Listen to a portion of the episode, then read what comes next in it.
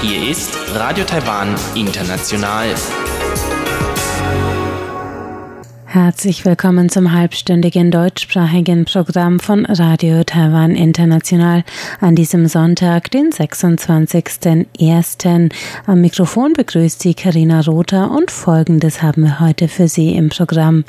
Im Wochenendmagazin ist Robert Stier im Gespräch mit Professor Candida Syndikus und sie erzählt über den Mangel an Studenten an den Universitäten in Taiwan.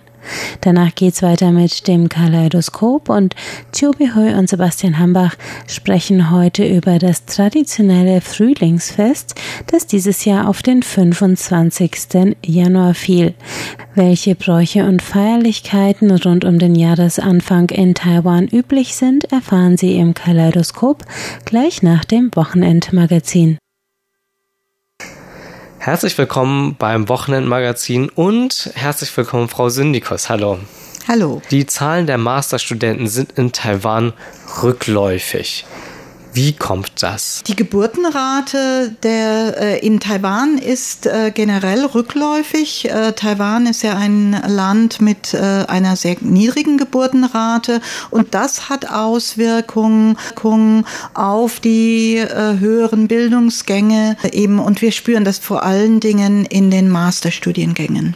Was sind die Folgen davon? Die Folgen sind, dass ähm, die Universitäten sehr stark um äh, Studenten ringen, dass äh, wenn die äh, Entrance Exams stattfinden, dass schon im Vorfeld Open Days gemacht werden, dass äh, Studenten äh, zu Informationsveranstaltungen geladen werden, dass äh, man äh, potenzielle Studenten hofiert, dass man sie, dass man selbst aktiv werden muss, dass man sie anschreibt schreibt, um eben sie für den Studiengang zu interessieren.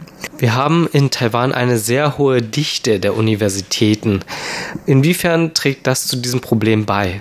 Ähm, die Universitäten konkurrieren sehr stark untereinander. Äh, ähm, man, das sehen Sie auch, wenn ähm, die in den Masterstudiengängen die Termine für die Entrance Exams festgelegt werden, dann gibt es einen Run auf die frühen Termine, um eben möglichst früh Studenten zu gewinnen, um die dann auch für den Studiengang zu interessieren. Es gibt eben sehr viel Konkurrenz unter äh, den Universitäten äh, und äh, jede Universität versucht eben möglichst ihre Studiengänge so gut wie möglich auch nach außen sichtbar zu machen und wir sind aufgefordert, eben unsere Außenwirkung auch immer wieder zu überdenken und daran zu arbeiten. Äh, werden denn diese, die Termine für die Entrance-Exam, werden die denn limitiert? Also können zwei, äh, zwei Universitäten nicht am gleichen Tag die Entrance-Exam haben? Normalerweise versuchen die großen Universitäten eben ihre Termine auseinanderzulegen. Und da gibt es ein, ein Ranking eben äh, und äh, hier, äh, also es, es wäre zum Beispiel nicht möglich, dass die NTU und die NTNU ihre Termine am selben Tag hat. Und hier geht es vor allen Dingen um die schriftlichen Entrance Exams. Wir sind dann freier, wir haben äh, bestimmte ähm, Slots, wo wir unsere ähm, mündlichen Prüfungen veranstalten, veranstalten können. Gibt es denn äh, Folgen, die die Universitäten quasi für sich dann spürt? Werden äh, weniger Forschungsgelder gegeben? Gibt es werden Kurse gestrichen? Um, was, äh, wo, woran spüren die Professoren oder Lehr Lehrkräfte an den Universitäten das selbst? Wir spüren das sehr stark. Äh, wir ähm, sind eben äh, von äh, unseren Einschreibungszahlen abhängig. Wenn wir, wir haben einen, ein Kontingent an Plätzen, das wir pro Jahr an äh, potenzielle Studenten vergeben.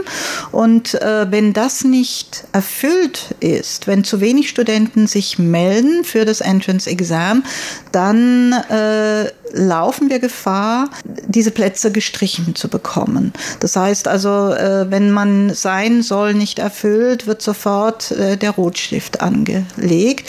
Nicht sofort, auf Dauer ist dann ein, ein gewisser Prozess, äh, dann geht dem voraus. Aber wir haben es eben selbst schon erlebt, dass wir einen Platz gestrichen bekommen haben. Ich denke ja, also die Dichte ist schon sehr groß. Es gibt natürlich in bestimmten Fächern äh, dann äh, auch Spielräume, aber grundsätzlich, wenn man sich vorstellt, dass äh, in einer Stadt wie Taipei es, äh, also ich glaube, so um die zwölf oder mehr nationale Universitäten äh, äh ansässig sind, da reden wir noch nicht äh, von den privaten Universitäten, dann erscheint das doch auch relativ viel. viel. Dahinter steht natürlich ein Gedanke, dass eben äh, Bildung äh, für alle zugänglich sein muss, dass äh, eben Taiwan eine Politik verfolgt hat in äh, früheren Zeiten, eben um den Bildungsgrad der Bevölkerung äh, sehr stark anzuheben. Also das, das war natürlich auch eine, eine politische Entwicklung. Also wir, wir haben ja Universitäten, die schon sehr alt sind. Ähm, es gab eine, Universitäten wie meine, die ähm, äh, National Taiwan Normal University, die aus einer High School hervorgegangen ist. Und äh, die, die großen Universitäten heute haben, blicken auf eine relativ lange Geschichte zurück. Dann darüber hinaus gibt es natürlich auch Universitäten, die, die gerade als Taiwan in den, sagen wir mal, 70er, 80er Jahren sehr großen Aufschwung genommen hat, also einen ökonomischen Aufschwung genommen, die in dieser Beziehung eine sehr positive, äh, ein positiven Zukunftsbild gefolgt sind. Also dass man da eben bestimmte Universitäten ge, gegründet hat, um eben einer, einer Nachfrage gerecht zu werden. Also zum Beispiel technische Universitäten oder auch äh, künstlerische Universitäten, die man dann in einem äh, ganz weit von den Zentren ähm, äh, angesiedelt hat, was heute natürlich sehr kontraproduktiv ist, weil äh, die Studenten eben lieber in, äh, in den großen Städten äh, studieren, als sich jetzt aufs Land zurückzuziehen, wo sie keinerlei Anbindung haben an äh, größere Städte und mit all den Möglichkeiten, die sie da haben. Inwiefern spielen ausländische Studenten äh, bei der Entwicklung eine Rolle? Die ausländischen Studenten spielen heute eine sehr große Rolle. Also Internationalität ist für viele Universitäten ein, ein Leitmotiv, das äh, eben äh, sich darauf bezieht, ausländische Studenten anzuwerben, aber auch an ausländische Lehrkräfte anzuwerben. Man möchte das Land ja auch stark äh, in die internationale Gemeinschaft einbinden und da spielen äh, die Studenten auch eine ganz äh, wichtige Rolle. Hm.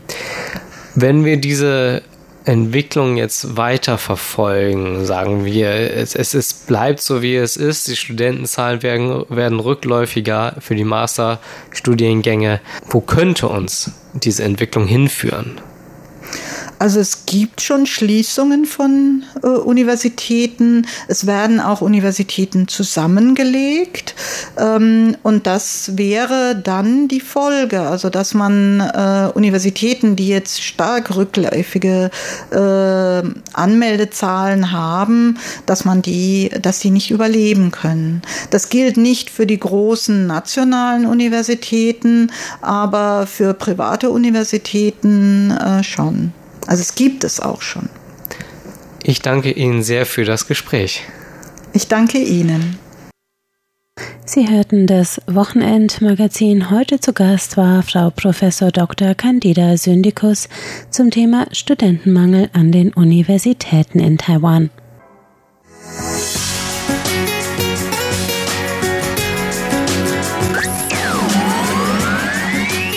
Radio Taiwan, international aus Taipeh.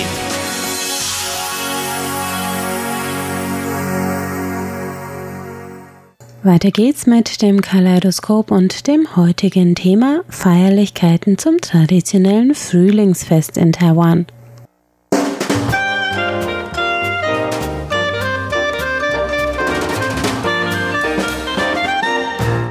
Herzlich willkommen, liebe Hörerinnen und Hörer, zu unserer Sendung Kaleidoskop. Am Mikrofon begrüßen Sie Sebastian Hambach und Chobi Hui. Ja, Taiwan ist derzeit wieder in Festlaune, denn gestern war der erste Tag des neuen Jahres nach dem Bauernkalender oder nach dem Lunisolarkalender. Dieses Frühlingsfest ist der wichtigste Feiertag in Taiwan und aus diesem Anlass wollen wir in der heutigen Sendung über die traditionellen Vorbereitungen oder Aktivitäten und andere Planungen sprechen, denen die Taiwaner in dieser Zeit nachgehen. Kaum haben wir diesen Tag das traditionelle chinesische Neujahrfest gefeiert. Heute ist der zweite Festtage, aber ich bin eigentlich schon recht müde von den vielen Vorbereitungen und Zusammentreffen. Ein, zwei, ein, zwei Wochen vorher habe ich schon sehr intensiv darauf vorbereitet, obwohl wir zu Hause eigentlich nicht richtig diesen Tage feiern. Trotzdem muss man schon einiges vorher darauf vorbereiten. Als ich noch klein war, brauchte meine Mutter damals vielleicht einen ganzen Monat Zeit, um auf dieses Fest vorzubereiten. Heutzutage habe ich alle Arbeit schon weggelassen, gar nicht mehr getan. Zum Beispiel das Festessen am Silvesterabend kochen wir jetzt gar nicht mehr, schon seit vielen Jahren. Wir haben immer vom Restaurant welche bestellt und dann am den Tag holen wir das Essen vom Restaurant und dann haben wir dann zu Hause das Essen schnell aufwärmen. Dann haben wir eine sehr übliche Mahlzeit und auf dem Tisch da waren dieses Mal etwa acht bis zehn, sogar zwölf, dreizehn Gerichte richten und das alles haben wir fertig gekauft und muss man ja schon gar nicht mehr selber kochen. Trotzdem habe ich für unsere kleine Familie auch was vorbereitet. Zum Beispiel, wir hatten ja vorher eine Hausputz, einen Neujahrsputz gemacht und das tun eigentlich nicht nur wir, sondern fast alle Familien in Taiwan und überhaupt in, in viele asiatische Länder, solange dort auch dieses Fest gefeiert wurde. Ja, genau. Also der Neujahrsputz ist auch eine der Gelegenheiten, bei denen man sich dann von altem Kram verabschiedet, den man dann auch nicht mit in das neue Jahr nehmen möchte. Und sei es eben nur, dass man den ganzen Schmutz zu Hause dann nicht mit ins neue Jahr nehmen möchte. Also davon verabschiedet man sich dann auch sozusagen. Deshalb wird man auch das oft sehen in der Vorzeit oder während der Vorbereitungszeit noch vor diesem Fest, wie die Leute dann auch verstärkt diese Gegenstände einkaufen in den Supermärkten oder in diesen Hypermarts, die dann auch andere Dinge verkaufen außer Lebensmittel. Das ist natürlich dann auch eine Aktivität sozusagen, wo dann im besten Falle die ganze Familie mitarbeitet, gerade wenn man vielleicht in einer größeren Wohnung oder einem größeren Haus lebt. Also das ist auf jeden Fall schon etwas, das dazugehört, nicht einfach nur, was man sowieso ohnehin jedes Jahr oder im Verlaufe des Jahres mehrmals tut, aber gerade eben vor diesem ersten Neujahrstag, also in dem diesjährigen Falle gestern, da wird auf jeden Fall irgendwann einmal sauber gemacht. Und es gibt eigentlich noch mehr solche Beispiele, wo man alte Dinge hinter sich lässt und dann neue Dinge mitnimmt. Also zum Beispiel auch, wenn man die Haare schneiden möchte, dann macht man das vor dem Tag, aber nicht an dem Tag oder in dieser Festzeit. Also erstmal würde es sowieso schwierig sein, einen Friseur zu finden, der zu dieser Zeit noch geöffnet hat, weil diese Zeit natürlich dann auch eine Feiertagszeit für alle ist und ausnahmsweise auch eigentlich eine der wenigen Zeiten in Taiwan, wo man viele Geschäfte geschlossen vorfindet, das man sonst eigentlich nicht hat. Also selbst an Wochenenden oder Sonntagen, da ist sonst eigentlich so ziemlich alles geöffnet. Oder Aber abends oder auch abends noch bis spät in die Nacht hinein oder die frühen Morgenstunden. Aber beim Haare schneiden geht es dann eben auch darum, dass man zum einen, also wie gesagt, diese alten Dinge hinter sich lässt, aber zum anderen auch soll man nicht deshalb seine Haare während dieser Feiertage schneiden, weil das Wort für Haar im Chinesischen so ähnlich lautet wie das Verb für reich werden. Und das würde dann also bedeuten, weil im Chinesischen gibt es ja sehr viele so sehr gleich sich anhörende Wörter, dass man also den eigenen, also den eigenen Reichtum quasi abschneidet. Denn alles das, was man in dieser Feiertagszeit tut, das soll so etwas repräsentativ für das kommende Jahr werden.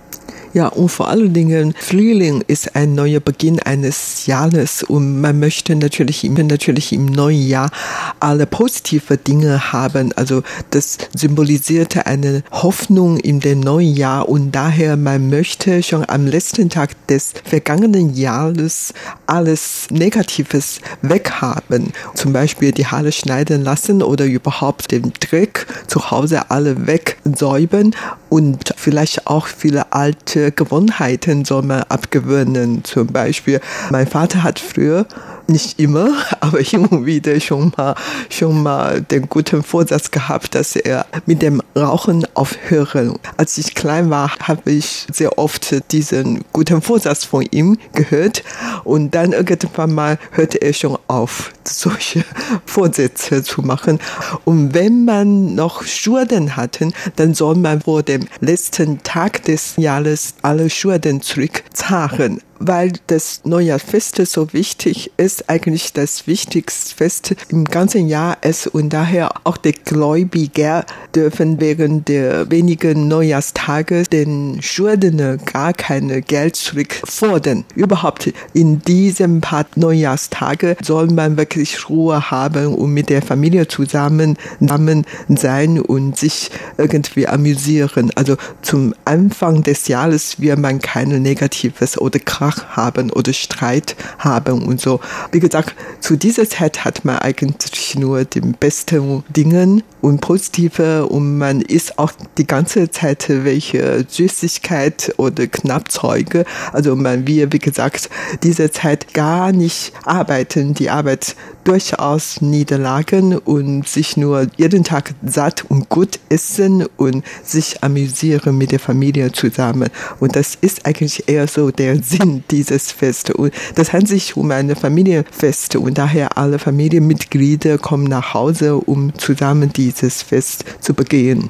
Ja, und eigentlich auch vorher schon, da geht es bei diesem Fest sehr um das Essen, also nicht erst zum Neujahrstag oder in der Feiertagszeit, sondern auch schon im Vorhinein, also zum Jahresende, zum Ende dieses Mondjahres oder Jahres nach dem Bauernkalender. Da gibt es zum Beispiel in vielen Unternehmen eine Jahresendfeier und das ist normalerweise eben auch eine Feier, wo es dann vom Arbeitgeber ein gespendetes Arbeitsessen gibt, mit dem der sich bei den Angestellten und Arbeitnehmern innerhalb des Betriebs bedanken möchte für die Arbeit in dem vergangenen Jahr. Und auch hier spielt natürlich das Essen dann eine große Rolle, aber auch natürlich dann während der Feiertage selbst. Und zum Beispiel auch ein wichtiger Bestandteil des Feiertagsessens ist zum Beispiel Fisch, denn auch hier hat wieder die chinesische Sprache ein bisschen damit zu tun, denn der Laut für das Zeichen für Fisch, Ü, hört sich genauso an wie das Zeichen für Überfluss. Das heißt also auch hier geht es dann vor allem wieder um reich zu werden, um zufrieden zu sein. Und aus diesem Grund, wenn man etwas abergläubischer ist zum Beispiel, dann hört man auch, dass man den Fisch nicht ganz aufessen soll an diesem Neujahrstag. Denn damit würde man eben, würde man eben diesen Überfluss direkt wieder zunichte machen.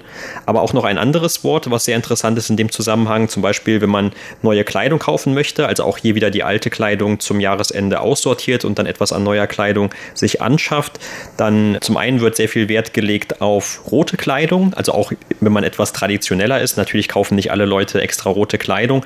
Man hört dann zum Beispiel auch schon mal was von roter Unterwäsche, die die Leute dann gerne tragen zu diesem Zeitpunkt, weil eben rot auch eine Farbe des Glücks ist. Aber ein Produkt, das dann die Leute eher nicht kaufen an diesen Feiertagen, das sind neue Schuhe. Und zwar, weil die Aussprache für das Wort Schuhe wie die Aussprache für das Wort für Wort für übel hier. Ja, tatsächlich, wie du vorhin gesagt hast, das Essen spielt bei dem chinesischen Neujahrfest eine wichtige Rolle. Und von dem Silvesterabend-Essen, diese Mahlzeit Tuanyuan Fan, Tuanyuan heißt eigentlich zusammen sein, also alle Familien kommen zurück und zusammen das Abendessen genießen abgesehen von dieser wichtigen Mahlzeit überhaupt in dem ganzen Jahr, dann in den nächsten Neujahrstagen muss man jeden Tag wirklich auch so viel, muss man nicht, aber man isst ja normalerweise wirklich so viel, viel. Und wenn man zu dem Neujahr Festtagen gegenseitig besuchen, da muss man immer welche Knappzeuge oder Lebensmittel oder was auch immer, also Essen mitnehmen. Solche Geschenke kann man eigentlich schon überall kaufen, sei es in Convenience Stores oder überhaupt in vielen Warenhäuser, Läden, also überall kann man die schon kaufen. Und man kauft sich wirklich sehr gerne Lebensmittel oder Essen, zum Beispiel Wurst, Haxen, getrocknete Fleischprodukte oder viele verschiedene Knabelzeuge wie ganz bekannten Ananaskuchen Erdbeerenkuchen oder überhaupt Sonnenkuchen, Tarokuchen und so weiter. Und man kauft sich auch sehr gerne so Eigebäck oder andere Gebäcke und so oder sogar Fischbonbons und so weiter. Und natürlich Schokolade kommt immer gut an, weil zu diesen Tagen soll man immer Süßigkeit essen und man soll auch was Süßes aussprechen, also keine negative oder Schimpfwörter oder Kritik aus dem Munde kommen. Also man muss den anderen immer loben oder überhaupt dann gute Wörter aussprechen. Und daher Schokolade kommt immer gut an oder Nougats ist auch inzwischen sehr beliebt. Abgesehen von diese traditionellen Geschenke kauft man sich oft auch zum Beispiel Teegeschenke oder Gesundheitsmittel oder Obst zum Beispiel. Apfel kommen auch gut an, weil Apfel auf Chinesisch Ping Guo Ping heißt eigentlich auch Frieden. Also man möchte natürlich zum Jahresbeginn schon die Frieden haben und daher Ping Guo Apfel kommen immer gut an. Und solche Dinge kauft man sich gerne und schenken den anderen. Also das muss nicht sehr teuer sein, aber man darf nicht ohne Geschenke den anderen besuchen und daher die Geschäfte machten sowieso immer am Jahresende den beste Geschäft überhaupt in das ganze Jahr. Ja, die Geschenke müssen vielleicht nicht unbedingt teuer sein, aber was immer gerne sehr teuer sein darf, das sind die Inhalte der roten Umschläge, denn das ist ja eigentlich das Hauptgeschenk, das es zu dieser Zeit gibt. Also die ältere Generation schenkt dann den Jüngeren, wenn es sich bei den Jüngeren um Kinder oder noch nicht Arbeitende handelt, einen solchen roten Geldumschlag, also einen roten Umschlag mit Geld innen drin oder dann auch später andersherum, wenn die Eltern schon etwas älter geworden sind und nicht mehr arbeiten und die Kinder aber schon eine Arbeit haben, also die erwachsenen Kinder dann, dann werden sie eben ihren Eltern auf der anderen Seite einen solchen roten Umschlag überreichen. Und das Ganze hat also auch eine sehr große Tradition. Und natürlich guckt man dann auch gerne als Kind, also wie viel hat man bekommen, was kann man mit dem Geld dann tun. Manchmal geben man Manchmal geben die Kinder das dann auch direkt aus für irgendetwas, weil diese Zeit eben auch eine Feiertags- und Shoppingzeit ist. Also wir haben zwar gerade gesagt, die Geschäfte haben weitgehend geschlossen, aber es gibt natürlich auch immer noch irgendwelche Kaufhäuser, die dann geöffnet haben und die natürlich auch von dieser Feiertagszeit profitieren wollen. Aber man sagt eigentlich auch immer wieder, dass man das Geld aus diesen roten Umschlägen nicht unbedingt direkt ausgeben soll, sondern vielleicht erstmal zurücklegen soll. Und ich kannte auch noch aus Südtaiwan diesen Brauch, dass man das Geld erstmal eine Zeit lang in der Hosentasche stecken hat. Wahrscheinlich einfach, um eben für eine Zeit lang dann reich zu sein, in Anführungszeichen, also Geld mit sich herumzutragen. Und wir haben ja eben auch schon gesagt, dass eigentlich vieles, was man an dieser Zeit am Jahresanfang tut, Anfang tut, dann repräsentativ für das ganze Jahr sein soll. Und in dem Fall dann eben, dass man vielleicht auch das ganze Jahr über dann immer Geld in den Hosentaschen hat und nicht arm wird. Und dazu passt ja auch ein Glückwunschspruch, den man zu dieser Zeit immer verstärkt hört, nämlich wertreich. 恭喜发财！Ja, an dieser Stelle möchten wir unsere Hörerinnen und Hörer natürlich 恭喜发财 wünschen, wünschen ihnen viel Reichtum im neuen Jahr und alles Gute im neuen Jahr. Und was das Neujahr Geschenk anbelangt, viele Leute nutzen ja dieses Geld, um Lotterie zu kaufen. Wie gesagt, das Neujahrfest ist der Beginn eines Neujahres und viele hegten den Wunsch, dass man schon am Jahresbeginn Beginn welche besonderes Glück haben und daher kauft man sich sehr viele Lotterie. Gestern zum Beispiel waren fast alle Geschäfte zu, bis auf einige Lotterieläden. Die waren, die waren geöffnet, weil da versammelt sich viele Leute und wollten ihre Neujahrsglück probieren und ich weiß gar nicht, ob die alle wirklich Glück gehabt hatte. Allerdings, das war schon immer sehr lustig und auch in diesen Tagen soll man, wie gesagt, immer neue Kleidung anziehen, gutes Essen genießen und gute Wörter aussprechen, überhaupt Freude haben mit den Familien und mit den anderen Leuten. Und das ist wirklich ein der wenigen Zeit, dass man hier alle Arbeit niederlegen und nur mit den Familien zusammen zu sein. Und an diesen Tagen wurde auch immer ganz laut sein, weil wir Feuerwerk wird angezündet und das war schon immer ein bisschen laut. Und an diesen Tagen macht man ganz gerne einen Tempelbesuch. Mein Vater zum Beispiel hat jedes Jahr so einen gemacht und die anderen Familienmitglieder oder Nachbarn, die machen wahrscheinlich schon am ersten Neujahrstag oder am zweiten, dritten, was auch immer. Also zu dieser Zeit soll man Tempelbesuch machen, um auf diese Art und Weise auch mit den Gottheiten diese wichtigen Tage zu verbringen. Und das ist immer sehr wichtig. Und vor allen Dingen in diesem Jahr hat man insgesamt sieben Tage in Folge frei. Wenn man noch zwei Tage dazu frei nehmen, dann kann man sogar elf Tage Urlaubszeit haben in Folge. Und das ist natürlich ganz gut für allen. Und viele Familien haben entweder so Tagesausflüge geplant oder auch Auslandsreise geplant. Und bei uns zum Beispiel, wir haben schon eine Japanreise geplant. Ja, und diese Ausweitung der freien Tage auf sieben Tage, das ist ja auch eine Entscheidung aus dem vergangenen Jahr 2019. Und die Regierung hatte damals angekündigt, dass in Zukunft eben immer dieser Zeitraum mindestens sieben freie Tage haben wird. Und das Problem, das man nämlich immer hatte an dieser Zeit, weil das ja eben ein Feiertag ist, der überall in Taiwan zur gleichen Zeit gefeiert wird, dass die Leute auch alle zur gleichen Zeit dann ihre Familien besuchen fahren und das führt dann zu sehr vielen Staus oder auch zu Knappheit bei den Verkauf, bei den Ticketverkäufen für zum Beispiel die Hochgeschwindigkeitsbahn oder auch für die normale Eisenbahn in Taiwan. Und dadurch, dass man diesen Zeitraum ausgeweitet hat, da kann man dann eben etwas flexibler in Urlaub fahren oder auch eben die Verwandten besuchen. Und das muss nicht immer alles unbedingt zur gleichen Zeit passieren. Also es ist zwar immer noch der gleiche Zeitraum, aber man hat eben jetzt erstmal mehr Tage zur Auswahl. Und das ist jetzt in diesem Jahr so, aber in Zukunft könnte es sogar auch sein, je nachdem, wie dieses Fest fällt, dass man dann zum Beispiel neun oder sogar einmal wohl im nächsten Jahrzehnt oder in diesem Jahrzehnt zehn Tage hintereinander dieses Frühlingsfest feiern kann, also nicht arbeiten muss. Und die Lebensmittelbehörde in Taiwan, die hatte auch im Vorfeld noch angekündigt, weil ja das Essen auch eine, das Essen auch eine so große Rolle spielt, dass man verstärkt die Lebensmittel kontrollieren wird, also wird, also gerade eben so Dinge, die dann besonders oft zu dieser Zeit verkauft werden. Es wurde angekündigt, dass man also insgesamt über 1300 verschiedene Produkte in über 270 Orten, also vor dem Fest noch untersuchen wollte.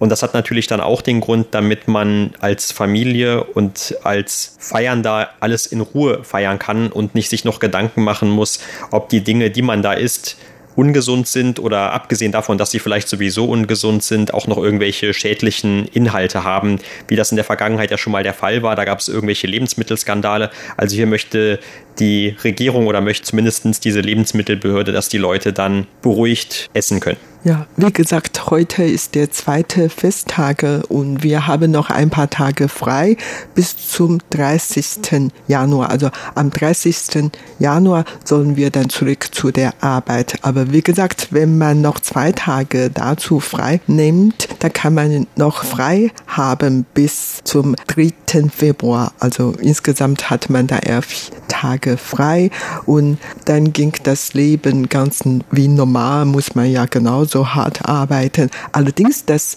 traditionelle chinesische Neujahrfest dauert eigentlich bis zum 15. Tag des ersten Monats, also bis zum dem Laternenfest. In diesen 15 Tagen waren früher eigentlich noch die Neujahrstage. Also man musste damals nicht arbeiten. Aber wie gesagt, heutzutage muss man ja schon ab dem 30. Januar arbeiten. Und das war's für heute in unserer Sendung Kaleidoskop. Vielen Dank für das Zuhören. Am Mikrofon waren Sebastian Hambach und Chobi Hui.